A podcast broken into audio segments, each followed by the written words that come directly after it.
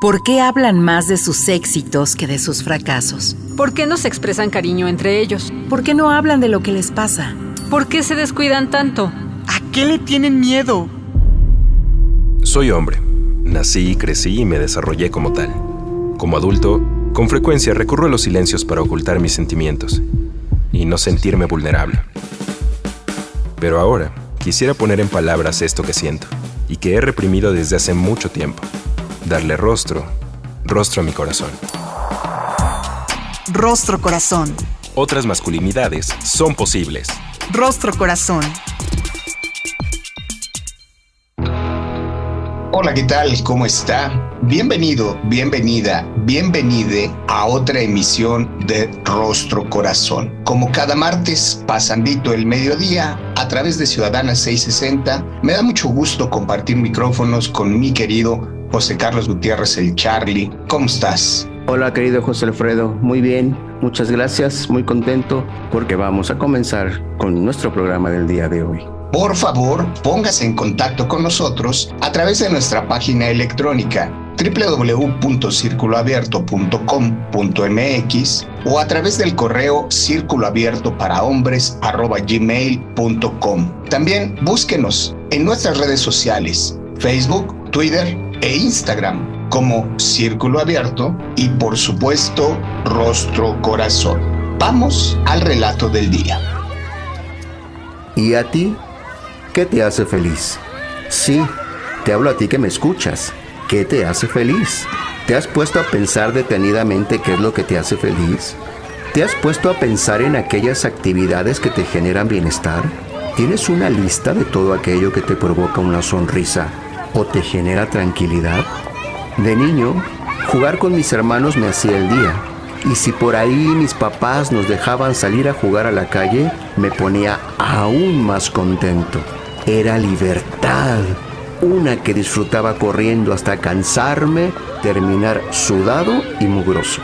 Que mi madre me hiciera piojito me encantaba, me hacía sentir tranquilo, me relajaba tanto que me daba sueño. Para mí, era una señal de que mi mamá me quería. Ya en la escuela, en el recreo echando la cascarita, me fascinaba agarrar la pelota y burlarme a los que pudiera, llegar a esa portería hecha con pilas de mochilas y meter gol. Qué bonito era que los niños te pidieran jugar siempre con ellos. En casa, comer en familia cuando todos estaban de buenas era algo especial, no importaba el platillo. De joven, Encontrar bienestar en casa comenzó a ser complicado. Simplemente ya no era el lugar. Fui encontrando confort en los amigos y cuando llegó el momento, el alcohol se convirtió en el compañero inseparable. No importaba lo que estuviera haciendo, siempre que lo acompañara de unos tragos, todo fluía. ¿Qué te hace feliz? Te lo pregunto querido amigo intentando encontrar una respuesta que me ayude a entenderme. Hoy Casado y con tres hijos, se me dificulta saber qué es lo que me genera felicidad. Antes era más sencillo. Ahora me siento apesadumbrado y enredado entre una gran cantidad de frases que me indican lo que debo hacer para conseguir plenitud. Escucho en televisión y radio comerciales muy motivadores invitándome a comprar una casa o un departamento. Eso sería muy bueno, pero ¿cómo comprarlo con este salario que tengo? A mí me encantaría darle a mi mujer y mis hijos una casa, pero no veo cómo. A mi edad, mis padres ya tenían una casa, un coche y hasta un terrenito. En lugar de eso, vivimos en casa de mis suegros desde hace tres años, pues nos fue complicado seguir pagando la renta de aquel departamento en el que empezamos mi esposa y yo. Nunca hemos tenido ningún problema con mis suegros. Al contrario, siempre nos han brindado su apoyo adoran a sus nietos y dispuestos han estado a colaborar en la medida de sus posibilidades. Aún así, yo nunca me he sentido cómodo. ¿Cómo sentirme feliz cuando siento que fallo? Miro a los vecinos de al lado irse a pasear en su auto nuevo. La verdad siento envidia. No, no me malentiendan. No soy mala persona, pero a veces tengo ese sentimiento. Desde luego pienso que han trabajado duro para conseguir su coche, pero yo también. Nosotros también hemos trabajado duro. Me mato toda la semana en ese empleo que no me gusta y que tomé por necesidad. Muchas veces he pensado en renunciar, pero no es el momento en el que yo pueda prescindir de ese empleo. Qué bonito sería traer un auto nuevo y pasear a mi familia. Privarnos de ello no me hace sentir feliz. Cuando salgo por las mañanas al trabajo, encuentro a algunas vecinas con una calma relativa, llevando de la mano a sus hijos a la escuela. No las veo en el frenesí de ir corriendo a dejar al niño o niña y regresar a casa para después irse al trabajo. En la casa es distinto. Mi esposa debe salir corriendo a trabajar. Primero pasa a dejar a los niños y luego sale volada a tomar el transporte. Si yo fuera el proveedor que debería ser, Vanessa no tendría que ir a trabajar. Siento que no soy lo suficientemente productivo. En los comerciales donde anuncian autos, veo salir gente bonita, arreglada. Muchos de ellos salen en traje. Parecen gente bien. Seguro son dueños de sus empresas, son los jefes. Parecen tener todo asegurado. Parecen felices. En más de una ocasión he sentido que no soy lo que el mundo dice que debo ser, un hombre exitoso, triunfador, empoderado, ese tipo de hombre que debe ser ejemplo de la familia. Por el contrario, me siento un perdedor. No puedo comprar una casa, un auto, mi esposa trabaja. Caray, ¿qué tipo de hombre soy? Siento que no cumplo con las expectativas. Por eso te pregunto, querido amigo que me escuchas, ¿a ti ¿Qué te hace feliz? Yo no lo sé. De niño me era más sencillo encontrar las cosas que me hacían soltar una carcajada de forma espontánea. No me resultaba tan complejo como ahora. Acabamos de escuchar En Busca de la Felicidad. ¿Se ha preguntado usted qué cosas le hacen feliz? ¿Tiene una lista de esas actividades que le hacen esbozar una sonrisa o sentir plenitud? El texto pretende acercarnos a este ejercicio desde una mirada masculina. ¿Qué relación podemos encontrar entre la felicidad y lo que eso signifique y nuestra construcción como hombres? Para profundizar en la reflexión, el día de hoy platicaremos con un gran invitado. Él es Rudman Moreira, psicólogo graduado de la Universidad de Costa Rica ha laborado durante casi 15 años con el Instituto de la Masculinidad, Pareja y Sexualidad, WEM. Actualmente funge como profesor en la Universidad de Costa Rica y como encargado del trabajo comunal universitario denominado Prevención de la Violencia y Promoción de una Cultura de Paz con Niños, Niñas y Adolescentes. Ruthman Moreira, es un placer tenerte con nosotros. Bienvenido a Rostro Corazón. Hola, hola. Muchas gracias. El, gusto y el honor es mío también. Muchas gracias por esta invitación eh, tan bonita, tan oportuna, tan esperada. Felices de poder conversar contigo. Te tenemos que plantear la pregunta sello del rostro corazón. ¿Cuál es la parte del relato que tiene que ver contigo y por qué?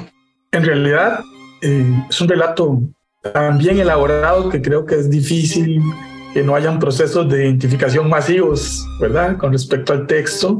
Eh, particularmente yo señalaría tres puntos esenciales. El primero es cómo esa hiperracionalización en la que fui educado, pensar mucho desconectado de los sentimientos, cuando se induce en el texto la, la, pregunta de qué te hace feliz, es una invitación no a la razón, sino más bien al sentimiento, ¿verdad? Y Creo que de pronto salimos en carrera contestantes de esa hiperracionalización.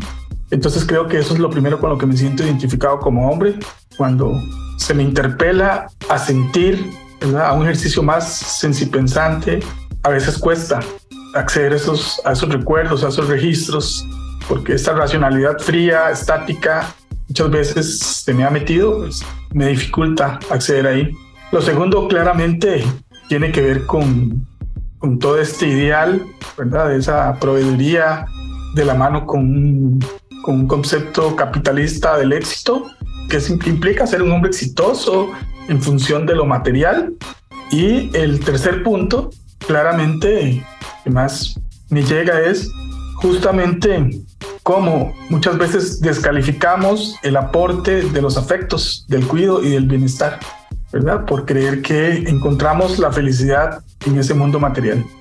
Un texto tan contundente como confrontador, porque de alguna manera deja expuesta la imposibilidad de la felicidad en esta carrera eh, desenfrenada por alcanzarla desde una mirada, bien lo decías, capitalista y que implica muchos retos. Has trabajado con muchos hombres a lo largo y ancho de Costa Rica. Antes del corte, platícanos un poquito qué es lo que has observado. Sí, efectivamente yo eh, he observado como una tensión entre, yo llamo como dos aspectos que, que resaltan. El primero tiene que ver muchísimo con este ideal de éxito inalcanzable, como vos lo nombrás, y también uno que tiene que ver más con mm, ese malestar que se genera cuando este ideal no es alcanzado, como los hombres muchas veces este malestar lo llevan en silencio, ¿verdad? Y no logran hablar, palabrar este malestar y lo convierten en incluso eh, intentos, Suicidas, eh, enfermedades, consumo de drogas y otras sustancias que alteran su capacidad de juicio, diversas manifestaciones de violencias. Entonces, claramente creo que hay acá como, como un llamado a ir desmontando esta omnipotencia masculina en la que se nos ha educado y que muchos hombres la encarnan todavía. Conductas destructivas en nuestro entorno y autodestructivas frente a la frustración que se traduce en malestar. Parece un ciclo sin fin, si podemos retomar el término pero también en este trabajo que has realizado seguramente has identificado pues, no solamente desafíos, sino también lecciones aprendidas, algunos aprendizajes que podrían dibujar algunas pautas para transitar y trascender esta frustración. No le cambie, de eso vamos a platicar al regreso. En un momento regresamos. Rostro Corazón otras masculinidades son posibles. Regresamos. Estás escuchando Rostro Corazón. Otras masculinidades son posibles.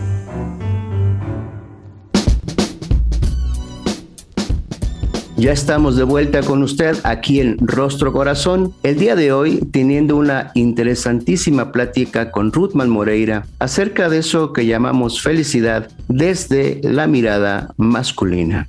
El poder siempre está en el centro en la construcción de nuestras identidades. Decía Charlie en el texto, yo no puedo dejar de mirar de reojo cómo mis vecinos se van en su auto nuevo de paseo y frente a ello hay una eterna competencia conmigo, con el vecino, con los otros hombres. ¿Cómo vamos transitando y resolviendo esta tensión para que no se quede instalada en la frustración, amigo?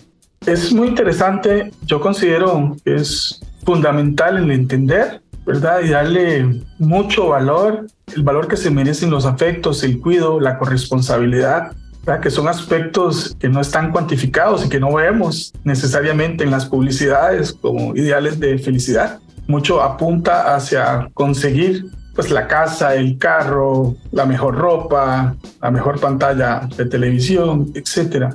Y ha ayudado muchísimo a los hombres el comprender que esos aportes que no podemos ver, en estos productos publicitarios son fundamentales para que cada quien pueda ir construyendo su ruta de lo que se llama felicidad. Cuando aportas amor, cuando aportas cariño, cuando aportas bienestar, cuido a tu familia, eso tiene un valor intangible que también merece ser colocado como, como aspecto central y fundamental de tu vida. Creo que mientras sigamos mirando este ideal de éxito impuesto por la sociedad patriarcal y capitalista, vamos a quedarnos justamente, como decías, estancados, ¿verdad? En esa sensación de malestar y con un agravante que yo he notado muchísimo. No solo estamos estancados en la sensación de malestar, también estamos forzados a una vivencia de ese malestar desde un positivismo forzado, desde un positivismo impuesto porque además ahora ya no te puedes sentir mal, ya no puedes decir que te duele, ya no puedes decir que, que necesitas ayuda, no solo por, por esta educación emocional que hemos recibido los hombres, sino también por, por estas nuevas teorías acerca del concepto de felicidad, prácticamente el, malestar está excluido, ¿no? Es, es, incluso deshumanizante, ¿no? Es interesante los términos que asocias de manera estructural a un modelo económico. Hoy lo podemos definir como capitalismo.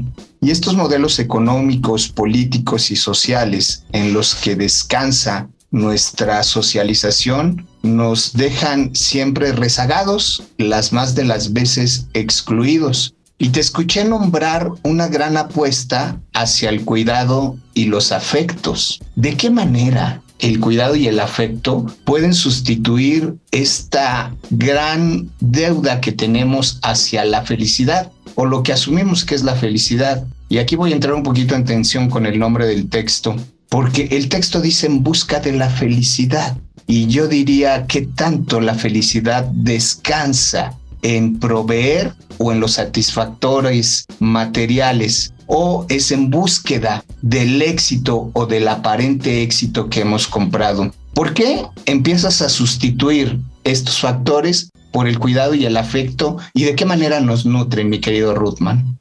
Efectivamente, yo he notado muchísimo cuando los hombres empiezan a desmitificar ese ideal de éxito y empiezan a valorar el afecto, eh, ese balance entre familia, trabajo, empiezan a conectarse y a disfrutar desde el placer, el cuido, la corresponsabilidad.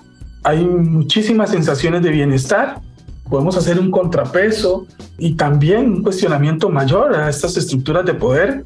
Efectivamente nos quieren compitiendo, que nos quieren produciendo, mil comillas, que nos quieren comprando, que nos quieren desarraigados de lo esencial, ¿verdad? Que es la comunidad, que es el vínculo, que es el diálogo, que es el abrazo, porque eh, históricamente esto ha sido visto como eh, insumos de poco valor o poco importantes, ¿verdad? Por, por, una sociedad que en donde básicamente este ideal de éxito y sobre todo en los hombres con esta figura de proveedor absoluto, omnipotente. Entonces, me parece que cuando empezamos a, a, a descubrir lo valioso, el potencial que hay en ese capital de cuidado, de cariño, de corresponsabilidad, esas sensaciones de, de malestar empiezan a, a desdibujarse y nos conectamos más con nuestra esencia, con nuestro ser. Y efectivamente muchos de estos ideales están tan sostenidos en, mitos que eh, muchísimas personas que tienen acceso, que son muy pocas en realidad, a, lo que se nos vende en la, publicidad, usted los escucha diciendo, definitivamente el adquirir estos bienes no necesariamente está relacionado con eso que llamamos felicidad, ¿verdad? Que además había que cuestionarse como un fin último, sino más bien como la felicidad es transitar por esos bienestares y esos malestares, ¿verdad? Yo lo incluiría el malestar también como parte de esa felicidad que podemos encontrar. Bien interesante cómo lo vas poniendo, porque mm, describes una renuncia y una resignificación del proyecto de vida. Ahora me explico. Eh, más o menos tú y yo somos contemporáneos, menos Charlie porque es más joven, pero hemos aprendido que ya no vamos a cumplir con ese proyecto de vida que soñamos. Es decir, no vamos a ser el centro delantero de nuestra selección nacional, ahora vamos a asumir otro proyecto de vida distinto al que nos habíamos planteado. Y ahí hay una renuncia.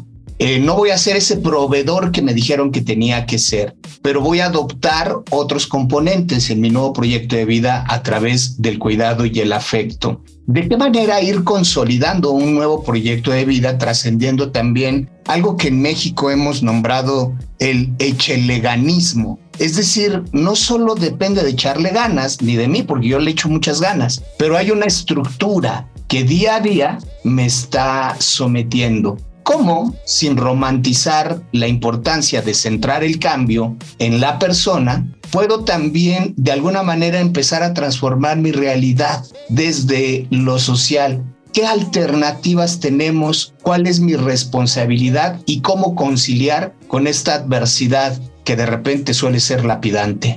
Buenísimo. Eh, creo que acá todos conocemos el texto del buen trato como proyecto de vida creo que para mí ha sido como muy interesante entender esa categoría, más allá de una categoría teórica y hacerla palpable en la cotidianidad, pero eh, también convocar, A esos otros masculinos, a otros otros pares, a que juntos podamos hacer una crítica al modelo de sociedad instaurada, a los roles de género, al modelo de éxito, al modelo de felicidad y encontrar mucho mucho bienestar, mucho gusto, mucho placer en esto. Y creo que también evidentemente ir presionando a los estados a que, a que apuesten, ¿verdad? Por, por todas estas estructuras de desmontaje y de grupos de hombres, de mujeres, de niños, de adolescentes, niños, niñas, adolescentes que también a edades muy tempranas empiezan a cuestionar, ¿verdad? Que, que definitivamente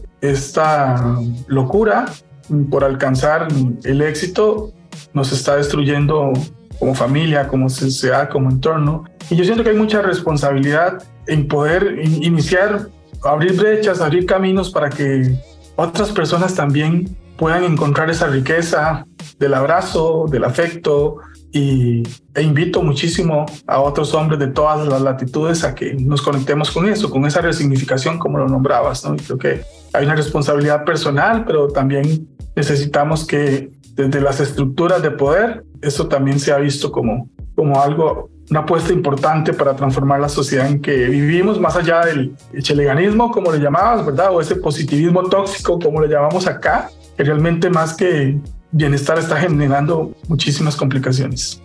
Oye, nunca he tenido la intención de ocultarlo, bien conoces de mi profundo amor por la patria costarricense y desde ahí mi segunda familia, una familia afectiva en donde he aprendido conceptos interesantísimos, entre ellos la importancia del regaloneo y de chinearse. Ahora que hablabas del buen trato, ¿de qué manera se puede asociar al chineo para adoptarlo también en México, mi querido Ruth? Qué bonito, qué bonito, ¿verdad? Esa palabra chinearse es tan, tan importante. Eh, bueno, acá eh, el chinearse nosotros lo asociamos con... Ah, el brindarse espacios, eh, cuidados, regalitos, ¿verdad? Incluso hasta ir a, hacerse la barba, cortarse el pelo, tomarse un, rico café. Y justamente todas este tipo de conductas, realmente si las ponemos desde esa mirada de la productividad, sería perder el tiempo, ¿no? Estás perdiendo el tiempo cuando sacas un rato para mirar un atardecer, estás perdiendo el tiempo cuando sacas un rato para escribir una poesía, porque hay que producir. Y el buen trato está relacionado con eso, ¿no? Con, el cuidado que me puedo dar a mí mismo y el cuidado que puedo dar a mi entorno, en mi familia, en mi comunidad. Creo que es importante que hagamos conciencia de que esta carrera hay que detenerla. Y esos son los momentos en los que se nos permite más conectar el sentimiento con, con la razón, ¿no? Cuando tenemos tiempo para nosotros mismos, nosotras mismas, cuando nos damos estos chineitos y estos regalos que al fin de cuentas son los que suman cuando, cuando pensás un poco en las preguntas que hace Charlie y qué te hace feliz, terminas contestando por tomarme un café, mirarte a los ojos, jugar con mis hijos e hijas. Cada vez vas a decir encender el motor del auto. Es muy extraño, ¿no? Siempre vamos a las cuestiones más cotidianas, ¿no? Y que están conectadas con el diálogo, con la mirada, con el sentir. Entonces eso creo que es importante. Invito a todas las personas que nos están escuchando a adoptar esos chineos. Acá los enviamos chineos desde Costa Rica para México y, y ojalá que nos chinemos todos y todas también. Ruthman, ¿nos dejas pensando sobre lo que significa ser feliz? Probablemente de manera colectiva tengamos una idea de lo que eso significa, pero ¿será la correcta?